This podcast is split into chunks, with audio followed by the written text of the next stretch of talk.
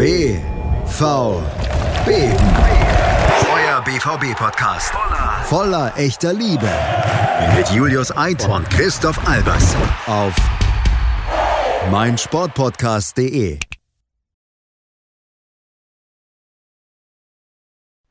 Herzlich willkommen zu BVB auf meinsportpodcast.de.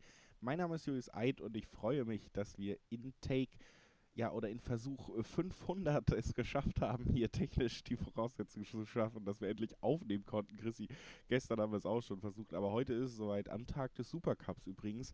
Wir sprechen äh, über Augsburg, was jetzt schon ein bisschen länger zurückliegt, weil, wie gesagt, einfach auch technische Probleme uns da so ein bisschen so einen Strich durch die Rechnung gemacht haben. Und dann blicken wir noch auf heute Abend voraus und äh, ja, vielleicht gibt es ja noch so ein, zwei Themen, die gerade vielleicht sogar, ja, zumindest in der englischen Presse wieder sehr hoch kochen, aber auch in Deutschland tatsächlich, was mich echt schon überrascht hatte, zwischendurch wieder aufgenommen wurden.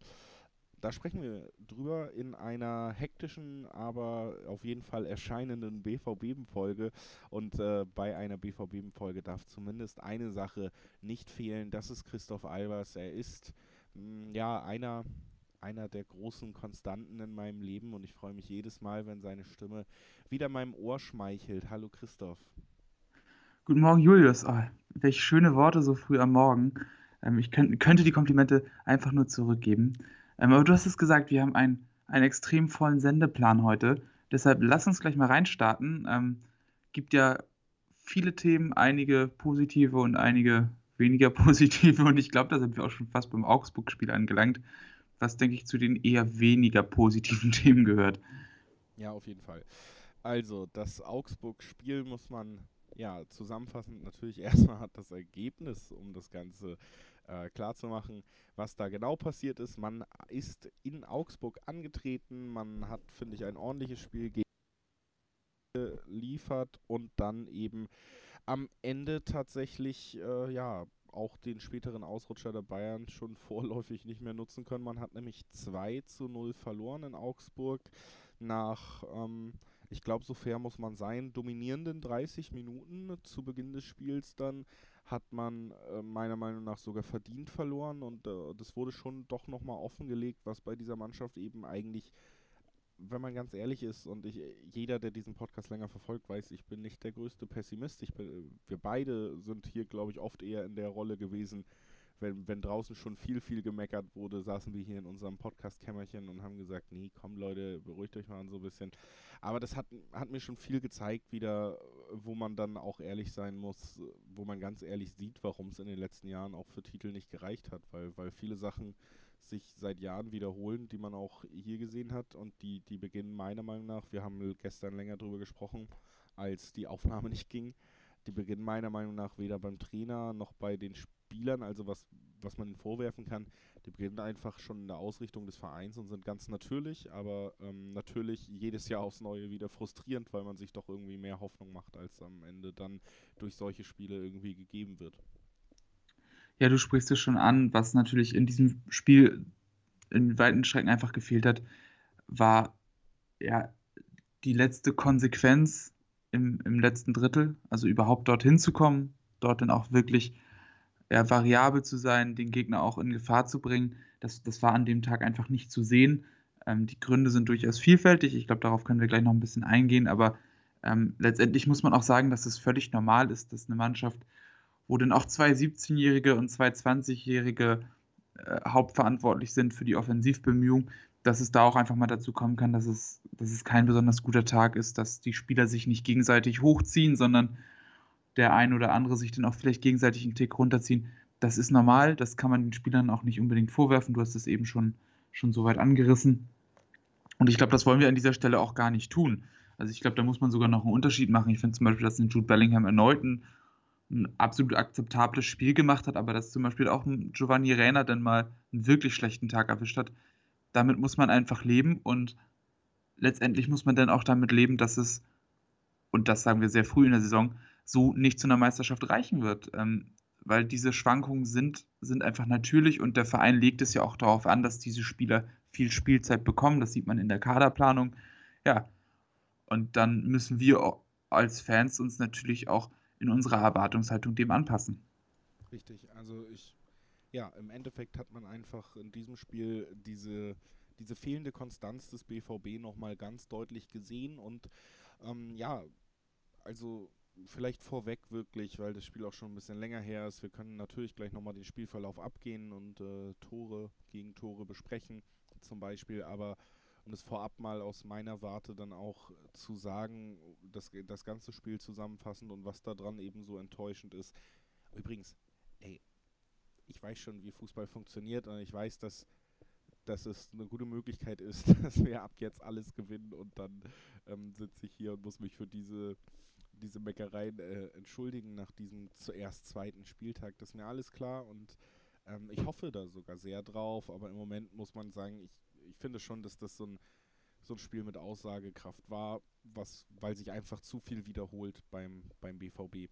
Und was sich wiederholt, ist eben diese fehlende Konstanz gegen, gegen kleinere Gegner und vor allen Dingen eben auch dann, ja, meiner Meinung nach auch einfach, ja, das Fehlen von Spielern, die wirklich ähm, im perfekten Alter sind, um gemeinsam Titel zu erringen. Spieler, die sich über mehrere Jahre in Dortmund nicht nur verbessert und entwickelt haben, sondern wenn sie diese Phase erreicht haben, eben auch noch in Dortmund sind, damit man dann nach, nach der Arbeit, nach der Entwicklung über Jahre hinweg ein Team geschaffen hat, was wirklich, wirklich konkurrenzfähig ist. Und das, das hast du halt nicht einfach, das liegt einfach daran, dass der Spieler, der am allerbesten ist, der wird jung kommen bei Dortmund und wenn er sich so entwickelt wie gewünscht, dann wird er dann gehen, wenn er dieses Alter erreicht hat. Ne?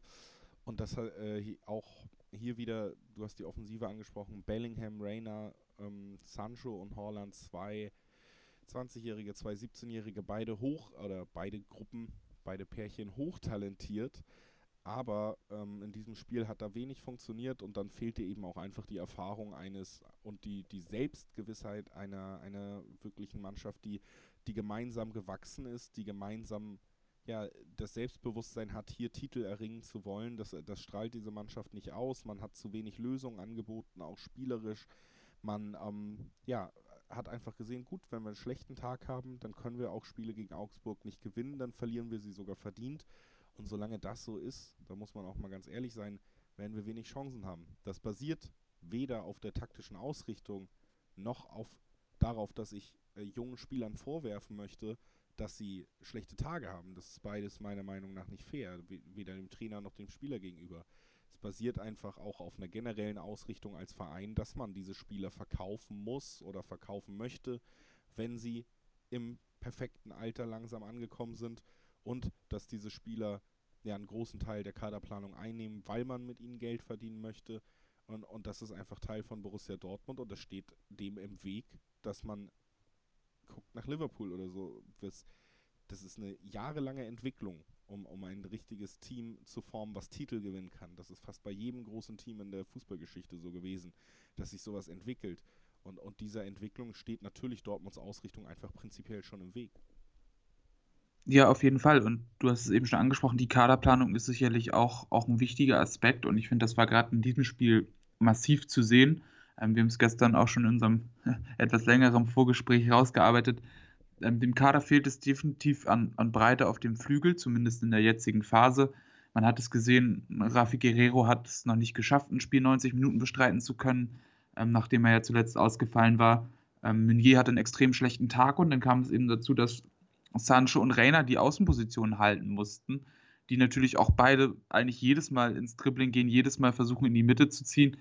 Und das ist dann eben extrem ausrechenbar. Ähm, ist nicht das Versäumnis der beiden Spieler, das, das ist ihr Spiel und man kann sie, glaube ich, auch nicht, nicht in eine schwächere Rolle reinzwängen. Das, das wird nicht funktionieren. Ähm, aber dem, dem Kader fehlt es in, in dem Fall einfach an Alternativen und insgesamt muss man sagen, ist der Kader denn so gesehen gar nicht, gar nicht so breit, zumindest an gewissen Stellen. Und was dazu kommt, ist natürlich, und da spiele ich jetzt noch eher auf, auf das an, was du eben gesagt hast, ähm, dass gerade so eine, so eine Achse denn doch auch fehlt, wenn zum Beispiel Marco Reus nicht komplett fit ist. Also ich finde, was in diesem Spiel wieder ganz offensichtlich war, ähm, dass zum Beispiel Mats Hummels aus meiner Sicht der beste Mann auf dem Platz war, ähm, der ein wirklich richtig gutes Spiel gemacht hat. Ähm, das muss man auch einfach mal fair so sagen. Der hat defensiv sehr aufmerksam gespielt, hat auch gut auf den Flügeln verteidigt.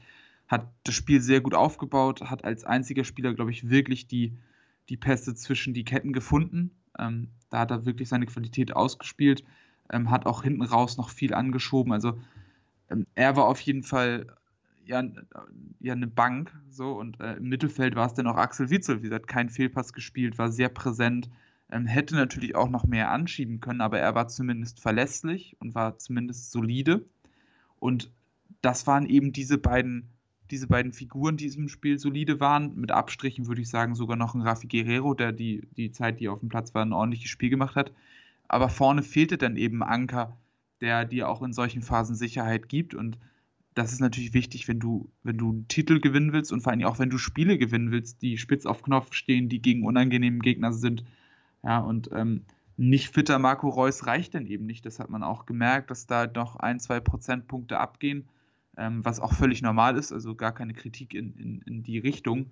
Ähm, aber das fehlt dann eben. Und ähm, dann kannst du auch mal so ein Spiel verlieren. Und man muss natürlich auch fairerweise sagen, dass Augsburg das sehr gut gemacht hat. Ich glaube, Augsburg hat ein Rezept gezeigt, wie man gegen den BVB spielen kann. In ihrem ja, 4-4-2-System haben sie ja mit, mit großem Aufwand haben sie das Zentrum geschlossen. Sie haben eher im Raum verteidigt, dann erst in Ballnähe gegen, gegen Mann geschoben, sodass sie wirklich immer Überzahlsituationen im Zentrum hatten, ähm, haben es dem BVB extrem schwer gemacht, da durchzukommen. Ähm, haben die Flügel offengelegt und da Dortmund die Flügel eigentlich wenig bespielt hat, ähm, war es ein relativ einfaches Spiel. Dazu muss man sagen, haben sie auch einfach einen überragend großen Aufwand betrieben. Ich glaube, insgesamt haben sie, haben sie 123 Kilometer auf den Platz gelegt. Ich, ich meine, man muss da immer nicht so viel geben was jetzt die Laufstatistik angeht. Also ich, ich bin jetzt weit davon entfernt zu sagen, der BVB hat verloren, weil er, weil er über 10 Kilometer weniger gelaufen ist. Ähm, wenn eine Mannschaft 80 Prozent Ballbesitz hat, dann ist das, glaube ich, nicht, nicht unnormal. Ähm, aber man muss es äh, respektieren, dass der FC Augsburg enorm viel investiert hat, auch enorm viel Leidenschaft investiert hat, enorm viel physisch investiert hat, was man, was sich ja auch schon aus der Aufstellung ergibt mit den vielen physisch starken Spielern. Ja, und wenn das schon reicht, ähm, dich als Mannschaft auszubremsen, dann wird es sehr, sehr schwer, vor allem in, in einer Liga wie der Bundesliga, wo viele Mannschaften über sehr viele physisch extrem starke Spieler verfügen.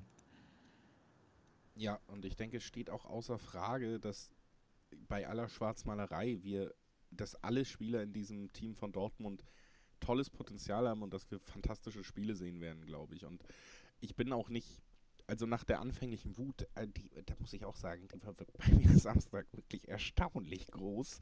Also äh, im Gegensatz zu zu einer gewissen Ruhe, die ich mir angeeignet habe, auch weil ich weiß, okay, ich muss im, im Podcast drüber reden und äh, auf Twitter Affekt twittern ist auch nicht cool und so, konnte ich das Samstag mir nicht verkneifen. Ich war wirklich unglücklich mit dem Ergebnis. Ich war sehr wütend.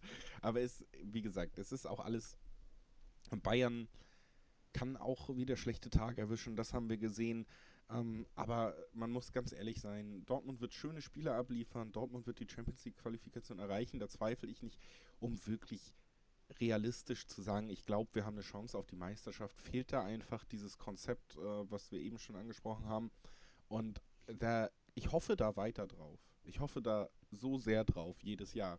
Und das hat sich jetzt natürlich noch nicht erledigt. Solange es rechnerisch möglich ist, hat sich diese Hoffnung nie erledigt. Aber man braucht einfach auch Glück, weil das Konzept und, und die Herangehensweise, wie man es jetzt so macht, reicht in Deutschland gegen übermächtige Bayern im Endeffekt dann. Weißt du, wenn Bayern eine schlechte Saison spielt, holen die ja 75, 80 Punkte. Und äh, das, dieses Inkonstante, was, was bei Dortmund einfach, wie gesagt, auch mit der ja, im Endeffekt Geschäftsidee, die dahinter steckt, äh, in der Kaderplanung zusammenkommt. Das, das haben wir nie geschafft, so wirklich, seitdem man das so aktiv betreibt, aufzufangen. Man hat sogar schon angefangen, jetzt auch äh, gestandenere Spieler sich zu holen, weil man sich dessen bewusst ist. Dennoch ähm, ist es einfach noch so, dass ja, und wenn eine deiner Säulen eben dieser Talenteverkauf ist, dann ist es immer noch eine tragende Säule und, und das wirkt sich aufs ganze Gebäude aus. Und ich glaube, das hat man hier nochmal gesehen. Du hast es schon gesagt, äh, 4-4-2, ähnlich übrigens wie hatten wir auch ähm, schon mal angesprochen, aber bringt ja nichts, wenn, äh, wenn wir das privat besprechen, deswegen erzähle ich es nochmal. Ähnlich wie gegen Werder Bremen zum Beispiel auch, äh, wo man immer Probleme hatte, dann äh, Kofeld ja sehr gut meistens auf, auf Favres taktische Ausrichtung reagiert. Also da gab es auch schon so ein, zwei Vorlagen, wie Augsburg das im Endeffekt angegangen ist gegen Dortmund. Und im Endeffekt hat es dann sogar funktioniert. Und das ist natürlich, finde ich, schon auch deprimierend, weil ich habe ähm, viel, viel über Entwicklung gesprochen einer Mannschaft. Ne? Dass ich glaube, die Mannschaft hat sich entwickelt innerhalb des letzten Jahres. Dass ich mich darauf freue, dass wir das äh, dritte Jahr Favre sehen, weil kein Spieler verkauft wurde und ich mich freue zu sehen, wo diese Entwicklung noch hingeht. Und ich glaube, das ist das, was mir im Endeffekt, weil, mein Gott, Titel nicht gewinnen oder so, selbst wenn es feststehen würde, ist kein Beinbruch. Das sind wir ja nun gewohnt. Aber ich glaube, das ist das, was mich tatsächlich richtig gestört hat am Wochenende, ist, dass man wirklich dieses Gefühl hatte, nee, da ist überhaupt keine Entwicklung. Ihr verliert wie vor fünf Jahren schon in Augsburg, Mann. Warum? So, und ich glaube, das war mein großer Knackpunkt am Wochenende. Ja, also kann ich, kann ich auf jeden Fall verstehen. Also ich hatte auch tatsächlich gedacht, dass der BVB weiter ist. Ähm, aber ich glaube, es gibt einfach so Spiele. Man muss sicherlich auch sagen, es war, war viel nicht so, wie es sein muss in solchen Spielen. Ähm, und da müssen wir bei den Basics anfangen. Also Standard-Gegentore dürfen dir gegen so einen Gegner einfach nicht passieren. Also ich muss sagen, auch gerade bei dem ersten Gegentor muss man auch klar drüber sprechen. Standardvermeidung ist, ist der erste Schritt. Dämliches Foul von Emre Can, der aus meiner Sicht ohnehin zu wild spielt. Das habe ich ja nicht, nicht zum ersten Mal gesagt, aber ähm, mich stört das sehr mittlerweile. Und in, in dem Fall war es auch wirklich völlig überflüssig in der Situation. 2 gegen 1 auf dem Flügel, warum, warum fault man da so? Und vor allem, es ist ja auch, auch nicht, nicht äh, neu, dass der BVB da nicht besonders gut ist bei Standards. Ähm, und da auch, äh, in dem sieht man das sehr, sehr gut. Ähm, Akanji und, und Hummels stehen vor bzw. hinter dem Spieler. Ähm, ja, das, das muss man einfach besser verteidigen. Und jetzt hat es an der Tür geklingelt und ich bin gleich wieder da. Scheiße. Chrissy hat natürlich recht, ähm, dass äh, die Standardverteidigung da, ja, aber das ist ähm, vielleicht auch genau wieder der Punkt, den ich eben schon angesprochen habe, nicht gut aussah. Und das ist ja ein Problem, das wir auch schon sehr lange mit uns mitschleppen. Ähnlich wie wir sehr schwache Standards haben. Also alleine, wenn, wenn Dortmund eine gefährliche Mannschaft nach Ecke gewesen wäre oder ist halt, dann ähm, hätten wir in diesem Spiel deutlich bessere Chancen gehabt. All diese Entwicklungen sind eben ausgeblieben zusätzlich, dass es dann doch gefühlt manchmal recht einfach ist, einer so gelobten, talentierten, qualitativ hochwertigen Offensive wie der der Dortmunder einfach den Zahn zu ziehen, indem man sich wirklich tief reinstellt, gerade die Zentrale, gerade die Sechser ordentlich abschirmt und Dortmund dann eben nicht in der Lage ist, da überhaupt Lösungen zu finden. Also wir haben auch die Flügel viel zu wenig bedient gegen Augsburg. Es war ja wirklich ja, auch zu Recht kritisiert äh, Meuniers Leistung und seine, seine ziellosen Flanken, aber alleine den Platz, den er eigentlich hatte, um diese zu schlagen, der war ja da. Auf der linken Seite genauso. Das heißt, da waren Räume, die man durchaus hätte bespielen können gegen Augsburg. Und das hat man eben auch nicht getan. Man hat es immer wieder mit der Brechstange durch die Mitte versucht. Auch die Einwechslungen gegen Ende haben es nicht geändert. Und, und da steht dann am Ende eben ein enttäuschendes Spiel. Und äh, so. am Ende dieser Unterbrechung, bevor Christoph Albers uns erzählt, was in seinem Paket war, weil das ist ein sehr guter Cliffhanger, gehen wir in eine ganz kurze Pause, dann äh, bringen wir Augsburg final hinter uns das Spiel, ähm, gucken auf den Supercup und ja, freuen uns, dass ihr auf jeden Fall wahrscheinlich, auf jeden Fall wahrscheinlich dran bleibt. Bis gleich. Herzlich willkommen zurück zu BVB. Der erste Take ist vorbei. Er war ja äh, nicht so gut gelaunt. Christoph Albers hat aber die große Freude gehabt, einen Paketboten an der Tür zu begrüßen. Und deswegen natürlich für uns alle die Frage, Christoph, bevor wir uns nochmal mit den ja, den nicht genutzten Außen des BVB gegen Augsburg beschäftigen, um dich schon mal vorzubereiten, was du gerade verpasst hast. Was, lieber Christoph, war in dem Paket für dich? Oh, ich bin ganz froh, das hier berichten zu können. Es ist etwas ganz Schönes, nämlich äh, ein schöner Rotwein aus dem Hause Iniesta, richtig gehört, von der Bodega Andres Iniesta, ein äh, Syrah Tempranillo Rotwein. Corazon äh, Loco heißt der, glaube ich. Sag ich. Corazon Loco, genau. Ja. Das verrückte Herz. Das, äh, ähm, das verrückte Herz des Andres Iniesta ist in deine Wohnung eingezogen äh, Rotwein. Dann kannst du ja heute Abend wieder schön Sommerhaus gucken. Und dann ist das Bild von dir wieder perfekt, was wir hier seit, äh, seit Monaten versuchen zu zeichnen. äh, schön, dass die Weinlieferung äh, so früh morgens kommt. Dann muss man wenigstens auch nicht so schlecht gelaunt in den Tag, Tag starten. Ne? Ja, ich habe auch ein gutes Verhältnis zu meinen Postboten. Ne? Also so. ich dachte zu Rotwein. Äh, da, da habe ich eher ein ungesundes Verhältnis zu. Ja, äh, gut, bevor wir komplett abschweifen. Hey, ein kleines bisschen der Blick ins Leben von Christoph Albers hier in BVB auf meinsportpodcast.de. Gehen wir zurück zum äh, Dortmund-Augsburg-Spiel, Augsburg-Dortmund-Spiel. Ich habe es eben schon angesprochen. Augsburg sehr kompakt in der Mitte gewesen und damit hatte man Dortmund eigentlich besiegt, weil Dortmund über die Außen keine sinnvollen Lösungen gefunden hat. Raffi, ähm, ja, auch eher ein Spieler, der natürlich nach innen zieht, also nicht den, den Weg zur Grundlinie geht, den man auch in der 60. ausgewechselt hat, weil ich denke, der Trainingsrückstand da, da eben auch schon noch fitnesstechnische Gründe, die man durchaus nachvollziehen kann, wenn, wenn man so lange nicht mit der Mannschaft trainiert hat und dann nur dreimal oder so vor, vor Anpfiff. Aber da hat äh, Dortmund einfach was gefehlt und ja, mit der Hazard-Verletzung muss man tatsächlich sagen, hatte man dann mit, mit Rainer und Sancho auch Leute auf dem Feld, wo man ganz ehrlich sagen muss, das sind eben keine, keine wirklichen Flügelspieler. Ähm, der wirkliche Flügelspieler im, im Dortmunder Kader ist tatsächlich sehr rar gesät und das, das hat man hier auch problematisch gemerkt, denn wie gesagt, Augsburg konnte sich komplett darauf konzentrieren, ihre, ihre Feldüberlegenheit in der Mitte zu halten, sozusagen ihre, ihre Kompaktheit, ohne dass, dass sie wirklich dann eben auf der Grundlinie von, auch von den Außen überrascht wurden, weil die Spieler diese Wege gar nicht gegangen sind. Und da, ähm, ja, kommen wir dann vielleicht auch, Christoph, doch nochmal zu einer zu einer Trainerkritik sozusagen, was man unserer, meiner, unserer Meinung nach auch äh, taktisch vielleicht anders hätte agieren sollen mit den Auswechslungen und eben dem, dem Beibehalten eines Systems, was, was ja schon vorher nicht so wirklich funktioniert hat.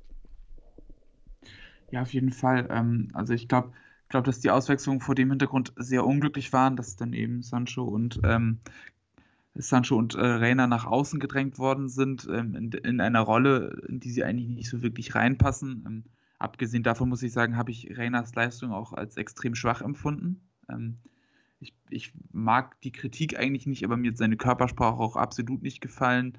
Ähm, gerade auch, ja, er hat den, er zweimal einen Elfmeter nicht bekommen, den er gerne gehabt hätte, auch, auch zu Recht nicht bekommen. Also allein, dass er da so fällt, ähm, ja, verwehrt ihm eigentlich jede Chance, da einen Elfmeter zu bekommen. Ich glaube, das sollte er sich schleunigst abgewöhnen. Und ähm, den Habitus, den er danach an den Tag gelegt hat, ähm, den sollte er sich ebenfalls abgewöhnen. Ich glaube, ähm, das steht ihm nicht gut zu Gesicht. Und gerade als junger Spieler, glaube ich, ähm, sollte man sich da anders verhalten. Ähm, insgesamt auch einen sehr unglücklichen Auftritt, schlechte Entscheidungen getroffen, immer wieder unnötig ins Dribbling gegangen, auch, auch wenn er das Spiel hätte schnell machen können. Also aus meiner Sicht wäre er sogar der erste Kandidat gewesen, den man hätte auswechseln müssen.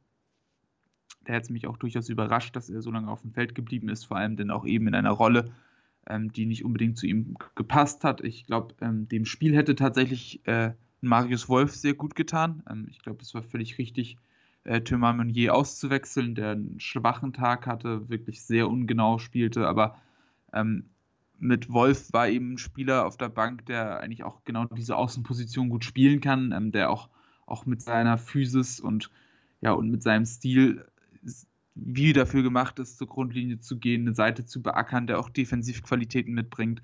Also ich glaube, das wäre eine ganz gute Besetzung gewesen in diesem Spiel.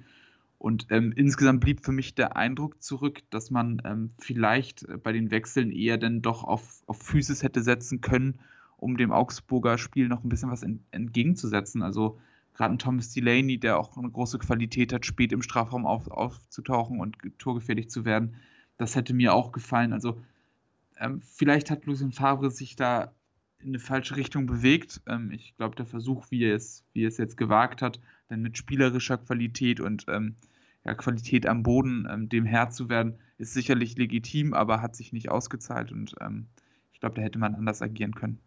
Ja, ähm, das ist natürlich auch eben ein Problem, was sich dann mit den Wechseln fortgesetzt hat, dass ähm, ja diese, diese Problematik auf den Flügeln von Dortmund sichtbar war und man aber dennoch nicht reagiert hat und vielleicht auch, ja, gut, Marius Wolf natürlich hätte reagieren können, aber das ist auch ein Spieler, da darf es eigentlich nicht überraschen, dass der jetzt nicht in der Hackordnung ganz oben steht und dass man als Trainer dann vielleicht doch lieber auf den Julian Brandt und Marco Reus setzt erstmal.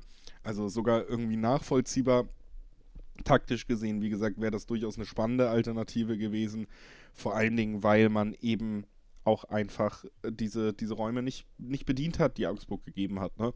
Und ja, im Endeffekt war Dortmund einfach ungefährlich, das komplette Spiel. Da braucht man nicht drum rumreden. Und äh, deshalb, auch wenn Augsburg nach vorne nicht wahnsinnig viel geleistet hat, meiner Meinung nach ein verdienter Sieg, weil Augsburgs Matchplan eigentlich 90 Minuten lang funktioniert hat. Und äh, dann gewinnt man Spiele. Also ja, was, was soll man da groß sagen, außer dass es für mich trotzdem ein, ein Spiel bleibt, über das wir jetzt auch ein paar Mal schon generellere Sachen gesagt haben, die eben aufgrund genau dieser generelleren Aussagekraft, die man daran festmachen kann, einen sehr bitteren, bitteren Beigeschmack hinterlassen hat. Samstag war ich, wie gesagt, auch echt nur ähm, mittelmäßig gelaunt dann. Ja, und wenn wir das nochmal abschließen wollen, kann man vielleicht auch, auch nochmal festhalten, dass Zahlen im Fußball halt doch nicht alles sind. Ähm, wenn man sich die Zahlen guckt, anguckt, egal in welcher Hinsicht, äh, wird man sehen, dass der BVB klar überlegen war. Ich habe schon gesagt, 80% Ballbesitz, ja, auch, auch die Passquote, also Augsburg mit einer, mit einer fatalen Passquote von 65%. Ähm, ja, und auch, auch XG geht zugunsten von Dortmund. Der BVB hat es auch sehr gut gemacht, eigentlich gegen den Ball. Also, sie haben, äh, also es gibt diese Statistik, äh, Passes per Defe äh, Defensive Action in Opposition Half. Also sie haben nur fünf Pässe in der gegnerischen Hälfte zugelassen, ähm, bevor eine Defensivaktion erfolgt ist. Das heißt, sie waren da sehr gut dran und auch, auch den Eindruck hatte ich, hatte ich im Spiel, dass Dortmunds Gegenpressing und Pressing eigentlich, wenn sie es denn mal angezogen haben, ganz gut funktioniert hat. Aber man muss auch andersrum sagen, Augsburg hat kein gesteigertes Interesse daran gezeigt, überhaupt mal ruhig aufzubauen oder, oder Angriffe vorzubereiten. Von daher war das, glaube ich, auch absolut bereitwillig. Und da muss man sagen, dass die, dass die Zahlen durchaus täuschen können, wenn eine Mannschaft ein Spiel einfach ganz anders angeht. Und manchmal kann es auch sehr erfolgreich sein, wenn man ja auch, auch gegen allgemeine Weisheiten geht. Und das hat Augsburg in diesem Fall getan. Und das war wirklich mit einer ganz traditionellen Underdog-Herangehensweise ein Sieg, der, der Augsburg enorm hilft. Ähm, ja, und jetzt steht Augsburg auf Platz 2 mit sechs Punkten. Und man kann sagen, das ist zumindest auch, auch nach dem Spiel nicht unverdient. Ja, äh, ja, ich gönne es denen natürlich trotzdem nicht, weil sie gegen uns gespielt haben und ich immer noch sauer bin. Es war auch ein bisschen gelogen. Wie ich gerade gesagt habe, ich war Samstag schlecht gelaunt. Ich bin immer noch schlecht gelaunt. Und äh, dann lass uns doch mal zum Thema kommen, was nochmal richtig äh, schlechte Laune machen könnte, wo wir gerade dabei sind. Ähm, wo man ganz ehrlich sagen muss, ich will hier auf keinen keinen riesigen Gerüchtezug aufspringen. Ich weiß, dass das Thema als tot gilt und das äh, hoffentlich auch zu Recht. Und äh, da gibt es sehr viele gute Gründe für, dass das als tot gilt. Aber es ist so, dass es natürlich jetzt in den letzten Tagen doch nochmal ein wenig Bewegung um Jaden Sancho und Manchester United gab. Heißt, es gab zumindest Berichte über ein Angebot, das äh, dem BVB unterbreitet worden sein soll in Höhe von ungefähr 90 Millionen. Man hat es abgelehnt. Äh, United soll sich weiter Gedanken machen, noch einmal nachzulegen mit einem Angebot. Dazu kommt, und, und das ist so ein bisschen, ich möchte hier nicht den Schwarzmaler spielen, ne? Aber Jane Sancho wird heute im Supercup nicht auflaufen, weil er Atemwegsbeschwerden hat, die aber nichts mit Corona zu tun haben. Wird also nicht im Kader sein, nachdem, äh, ja, genau zu dem Zeitpunkt, wo diese Gerüchte nochmal aufkochten. Und ich bin ja einfach ein, als Dortmund-Kind ein gebranntes Kind, so was, was das alles angeht. Und ich, ich hoffe sehr, dass wir es über die Bühne bringen. Ich, ich wollte das Thema nur mal ansprechen, weil eben gerade auch Sky gestern wieder äh, da doch dann groß mit äh, aufgemacht hat bei, bei Deadline oder wie deren komische Show da heißt. Und äh, das vielleicht doch einige Leute mitbekommen haben, deswegen jetzt nicht gänzlich ignorieren, sondern einfach mal so ein bisschen die Fakten auf den Tisch legen, um mich selber zu beruhigen vielleicht, aber auch um alle anderen zu beruhigen. Und wer, wer ist ein besserer Mann für Fakten als der, ähm, ja, manche nennen ihn den Maschinenmann, Christoph Alba. ja, ähm, erstmal, ich, ich weiß nicht, ob mich das schmeicheln sollte. Ich fühle mich auf eine komische Art und Weise doch geschmeichelt. Ähm, ja, also, wenn wir jetzt darüber sprechen, ich glaube, die Ausgangslage ist eigentlich relativ klar. Der BVB hat seinen Standpunkt eigentlich sehr deutlich gemacht. Ähm, ja, vor der Saison war 120 Millionen das Preisschild. Ähm, ich glaube, in England halten sich nach wie vor äh, Gerüchte, dass wenn die 120 Millionen auf den Tisch gelegt werden, ähm, dass der BVB immer noch gesprächsbereit wäre. Ich kann mir aber auch gut vorstellen, dass falls es wirklich dazu kommen sollte, jetzt ein höheres Gebot vonnöten wäre, als, als Aufschlag für die kürzere Zeit reagieren zu können, ähm, für die Tatsache, dass die Saison schon läuft und auch einfach um das eigene Gesicht zu wahren. Das gehört ja auch, auch sicherlich zur Wahrheit dazu. Ähm, dann muss man natürlich nochmal Uniteds Perspektive sehen. Ähm, United hat bisher sehr zurückhaltend agiert auf dem Transfermarkt. Ähm, sie haben im Gegensatz zum Beispiel wie, wie dem Verein, äh, wie dem FC Chelsea, die Chance verpasst, in einem sehr leichten Transfermarkt Deals festzuzurren, die in anderen Transfermärkten äh, vielleicht nicht möglich gewesen wären. Also da denke ich zum Beispiel an den Transfer von Harvards, ähm, der für Chelsea in einem normalen Transferfenster sicherlich nicht zu realisieren gewesen wäre. Ähm, auf der einen Seite hinsichtlich des Financial Fair Play und auf der anderen Seite sicherlich auch im Hinblick auf die Konkurrenz, die sonst sicherlich attraktiver gewesen wäre für Harvards, wenn man denke an Real Madrid. Ähm, ich glaube, auch im Fall Sancho ist, ist die Ausgangslage ähnlich. Ich glaube, United ist, ist in diesem Sommer der einzig wirklich mögliche Kandidat. Im nächsten Sommer sehe das, je nach Verlauf von Corona wahrscheinlich auch, aber sehe das wahrscheinlich ganz anders aus. Das heißt, United wäre an sich gut beraten, diesen Transfer jetzt zu vollziehen, wenn sie ihn wirklich haben wollen. Nichtsdestotrotz muss man auch sagen, dass Manchester United auch noch mehrere Baustellen offen hat. Und ähm, gerade zum Beispiel die Linksverteidigerposition ist, ist äh, seit Wochen im Gespräch. Ähm, ich glaube, ähm, Alex Tejisch ist da im Gespräch vom FC Porto. Ähm, der wird auch nicht für Kleingeld kommen. Ich glaube, da sind 25 Millionen im Gespräch. Sie haben schon ein bisschen Geld für Donny van de Beek ausgegeben. Die Reserven sind sicherlich nicht, nicht komplett ausgeschöpft. Ähm, aber bei Manchester United ist, ist auch immer äh, ein Grad an wirtschaftlicher Vernunft gegeben, auch wenn das für den Außenstehenden vielleicht nicht immer zu erkennen ist. Nichtsdestotrotz ähm, ist es ein börsennotierter Verein, wird geführt im Wesentlichen von Ed Woodward, der äh, seine Brötchen vorher als Investmentbanker verdient hat. Also da wird man auch nicht komplett frei von, von wirtschaftlichen Überlegungen handeln. Ähm, und in England kursieren aktuell auch ähm, Meldungen, dass ähm, ein Transfer von Ismail Assar bevorsteht, ähm, der derzeit noch beim FC Watford, der ja in die zweite Liga abgestiegen ist, spielt. Ähm, Ismail Assar äh, kommt eigentlich auch vornehmlich über den rechten Flügel und wäre wär dementsprechend auf jeden Fall die nötige Verstärkung für diese Position, zumindest was die Breite angeht. Auch ein, auch ein durchaus spannender Spieler, sicherlich deutlich, deutlich limitierter als Jane Sancho, ähm, aber wird zumindest eine Alternative, die auch in die wirtschaftlichen Überlegungen des Vereins, der ja dann doch auch sehr stark unter den Folgen von Corona leidet, nicht zuletzt, weil er das größte Stadion Englands auch hat, ähm, ja, dass das da auch reinpassen muss. Also ähm, ich glaube, es müsste sehr, sehr viel noch passieren, dass der Transfer von Jaden Sancho tatsächlich durchgeht. Ähm, deshalb ähm, versuche ich auch immer diese Meldung nicht, nicht übermäßig ernst zu nehmen, weil bei mir auch, auch stets das Gefühl zurückbleibt, dass es vor allem darum geht, eine Saga zu kreieren, ähm, in der man eigentlich täglich oder fast stündlich Updates äh, bringen kann, die dann wiederum Klicks garantieren. Also ich glaube, das ist auch ein absolutes Medienthema. Ja. Ja, im Endeffekt äh, kann ich mir wie gesagt, ich habe es eben auch gesagt, äh, bei allem, was man weiß, nicht vorstellen, dass da wirklich noch ein Transfer vonstatten geht. Und das hat auch viel damit zu tun mit einer Sache, die du gerade eben schon angesprochen hast, nämlich äh, mit dem Gesicht wahren. Und ich glaube, Dortmund war zu, zu offensiv, hat auch zu sehr mit diesen Aussagen. Und äh, wenn man bei Dortmund davon gehe ich jetzt mal aus, auch wenn es manchmal doch anders wirkt, nur ein bisschen Ahnung von, von PR und Medienarbeit hat, dann weiß man auch, was man mit diesen Aussagen eben ausgelöst hat, wie man sie getroffen hat, nämlich Dortmund bleibt wirklich mal stark bei einem sehr beliebten, teuren Talent sozusagen.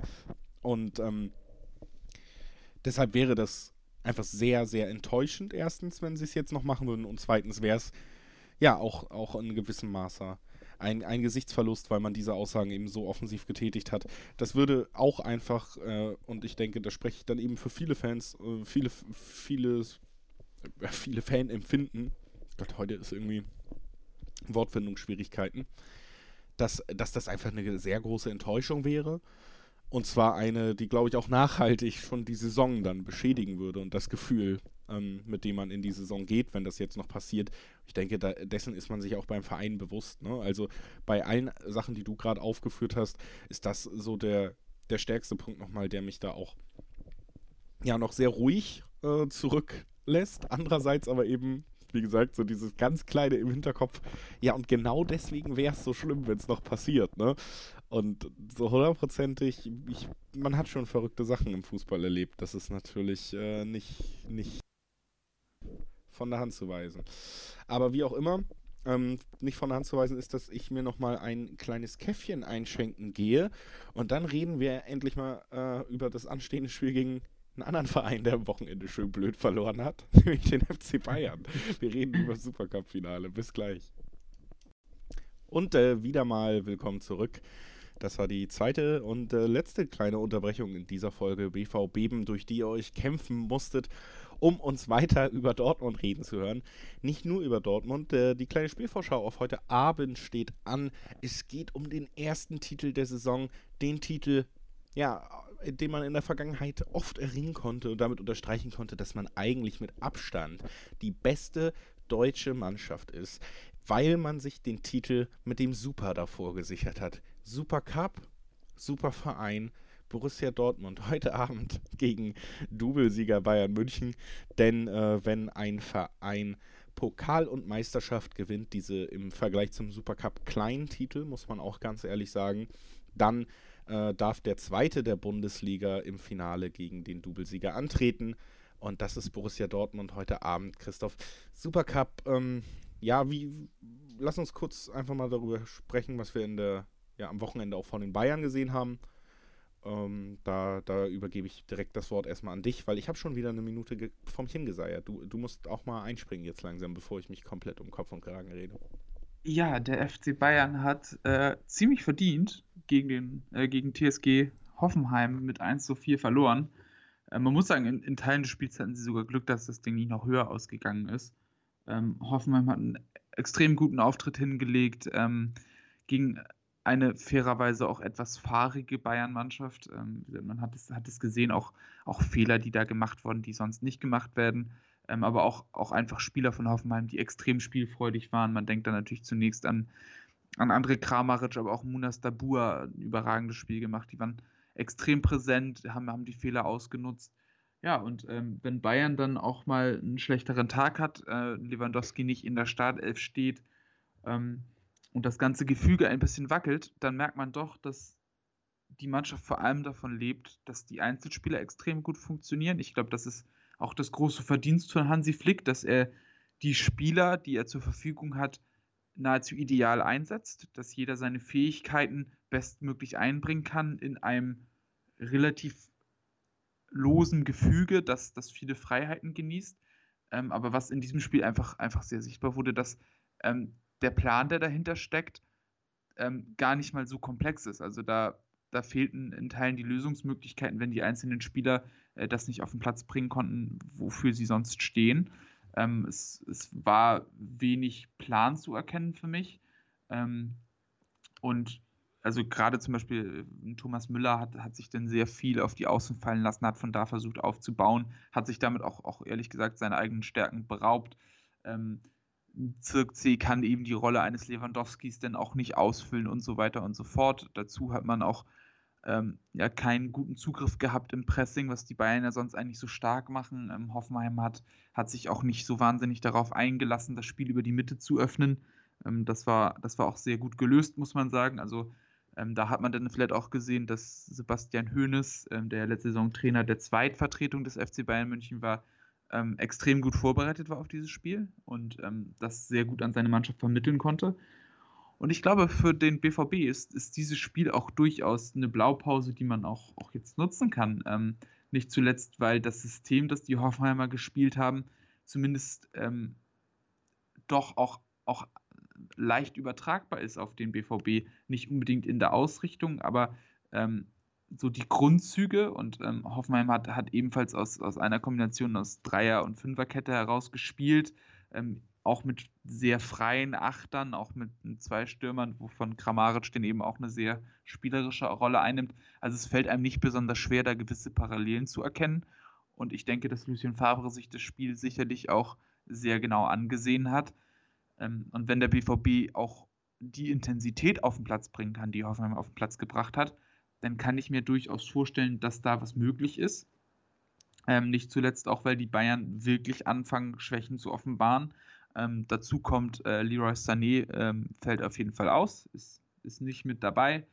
Ähm, dazu merkt man auch, dass vielleicht ein Thiago, der auch in gewissen Spielen Schlüssel sein kann, ähm, ja, nicht am Start ist. Der ist ja bekanntermaßen zum FC Liverpool gewechselt, wahrscheinlich sehr zu deiner Freude. Und ich glaube, das gibt durchaus Spielraum zu hoffen, dass man den Bayern dann doch äh, in die Suppe spucken kann, weil ich glaube, dass der Titel für Bayern eine deutlich größere Bedeutung hat als, als für den BVB. Einfach weil es darum geht, diese Rekordsaison des FC Barcelona, der ja 2009 sechs Titel gewonnen hat, dass man da gleichziehen will. Und ähm, ich glaube, das wäre eine ganz schöne Möglichkeit, zumindest ein kleines bisschen Genugtuung zu spüren. Auf jeden Fall. Das ist tatsächlich äh, einer der Gründe, warum ich sehr hoffe, dass man da heute gewinnen wird. Einfach, ja, um nach einer Bundesliga-Niederlage, die jetzt noch nicht so viel Relevanz hat, tatsächlich wirklich dieser, dieser allgegenwärtigen Bayern-Übermacht mal wirklich auch einen schmerzhaften Schlag zu versetzen. Ja, lass uns ehrlich sein, sogar unabhängig von, von Fangefühlen für Borussia Dortmund ist es ja für keinen geil. Also wirklich für niemanden geil, wenn Bayern einfach alles gewinnt. So, das ist schon, schon gefühlt in den letzten Jahren immer so gewesen. Jetzt ist es auch noch eigentlich tatsächlich so gewesen bis zum Wochenende. Also es macht halt wirklich keinen Spaß und äh, da ist es auch in der Verantwortung unseres Vereins, die, die Fußballwelt ein bisschen zu erlösen und vielen, vielen Leuten Befriedigung zu geben. Das ist eben gesagt, äh, Bayern hat verdient gegen Hoffenheim verloren. Im Endeffekt hätten sie halt jedes Wochenende eine Niederlage verdient, lass uns ehrlich sein. Ähm, vielleicht nicht sportlich, aber auf allen anderen Ebenen. Und ja, nee, es geht gegen Bayern, was soll man sagen? Ich habe natürlich ist es ein Spiel, wo man irgendwie Bock drauf hat. Das ist der Konkurrent, gegen den man meistens ähm, unterliegt und deswegen ist jede, jeder Sieg könnte, ist, ist so süß gegen, gegen die Münchner, gerade wenn es eben nur für sie eigentlich so wirklich um was geht. Das hast du ganz gut erklärt mit der Rekordsaison eben. Deswegen, da kann man richtig nerven und man muss sagen, dass man am Wochenende was gesehen hat bei den Münchnern, was einfach nicht von der Hand zu weisen ist. Und ähm, ja, auch schon letzte Saison, muss man ganz ehrlich sagen, hat Bayern dazu, dass sie natürlich gut arbeiten, dass sie die, die, den besten Kader der Liga haben, was, was die Spitze angeht, spielen die schon mit dem Feuer und äh, haben sehr viel Glück gehabt, dass ein, zum Beispiel ein Davis als junger Flügelspieler so perfekt dann links funktioniert, weil die Alternativen waren eigentlich nicht gegeben, dass die Schlüsselspieler unverletzt bleiben. Und äh, jetzt mit dem Thiago-Abgang hat man ja sogar noch ein bisschen Qualität verloren, sogar in der Spitze, vor allen Dingen aber auch äh, in der Breite einfach weiterhin enorme Probleme und das bei einem Jahr, wo der Spielplan lächerlich eng ist, wo ähm, der Trainer auf ein sehr intensives System setzt und bis jetzt auch noch nicht wirklich davon abgerückt ist.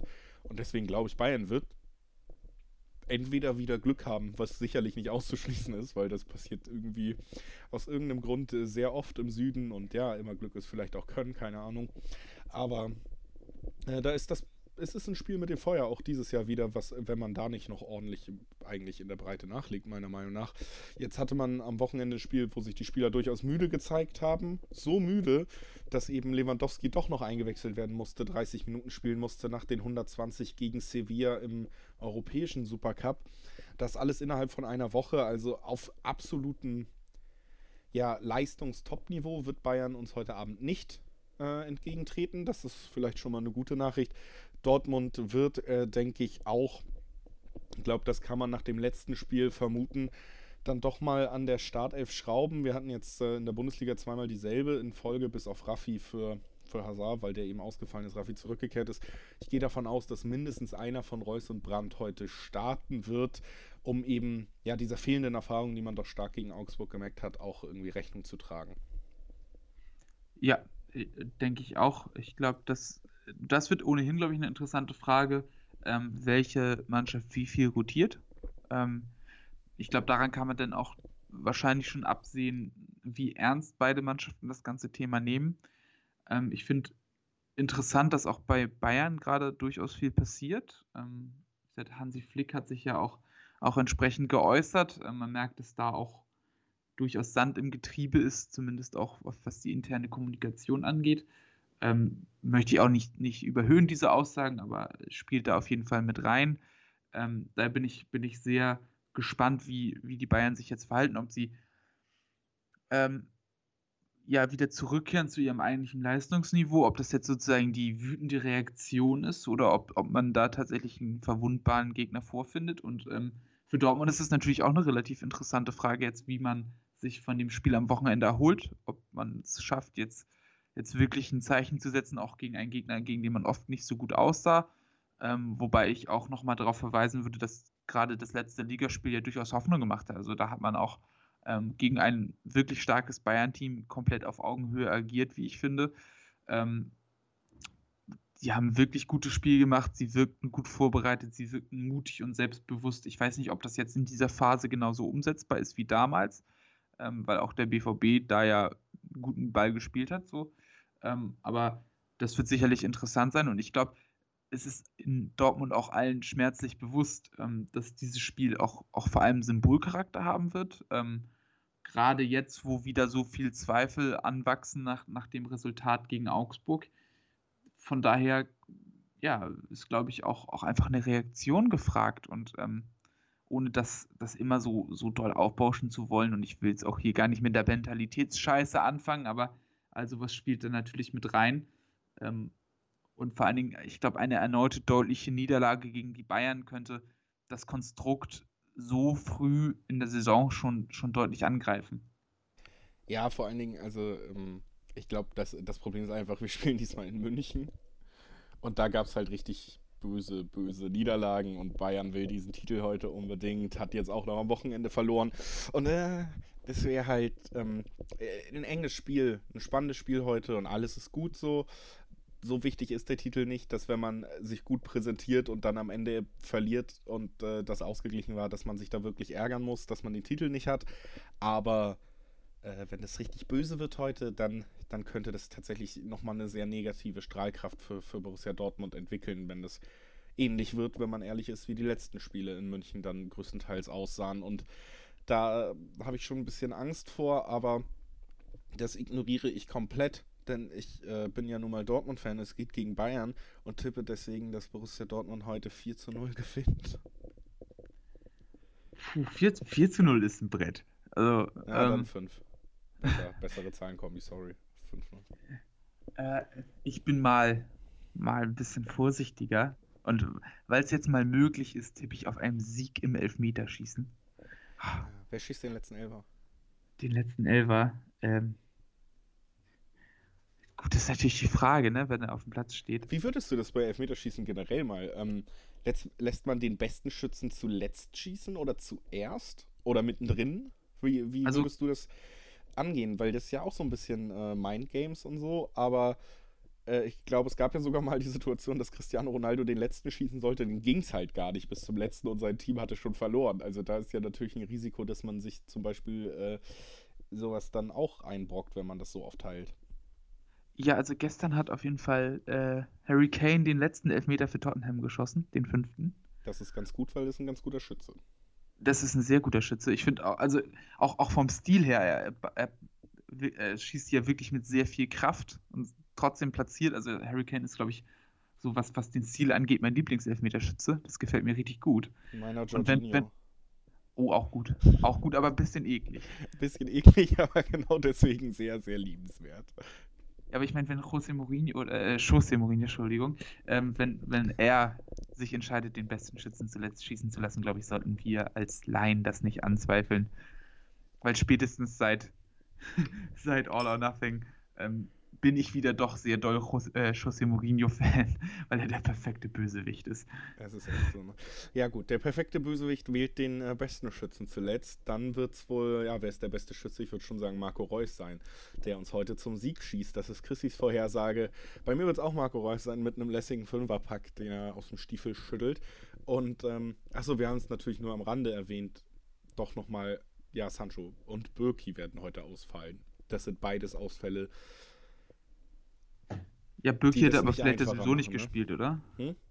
Birki hat aber vielleicht sowieso nicht gespielt, ja, ich oder? Ich glaube schon, dass der Supercup im Endeffekt ein Titel ist und äh, du hast auch gesagt, es würde Bayern sehr ärgern, wenn man den erringen könnte und ich, ich glaube nicht, dass man da dann so offensiv gesagt hätte, uns ist scheißegal, wir spielen mit dem zweiten Torwart, was immer so ein bisschen mitschwingt. Ich glaube schon, dass Birki gespielt hätte. Ich glaube schon, dass man Sancho gebracht hätte, alleine auch aufgrund der Wechselgerüchte. Dass man ihn sowieso im Moment immer spielen lässt, um das Ganze halt auch nochmal zu signalisieren. Ähm, ja, dass Sancho fehlt, natürlich offensiv weitere Schwächungen nach eh schon einem schwachen Auftritt mit ihm am Wochenende.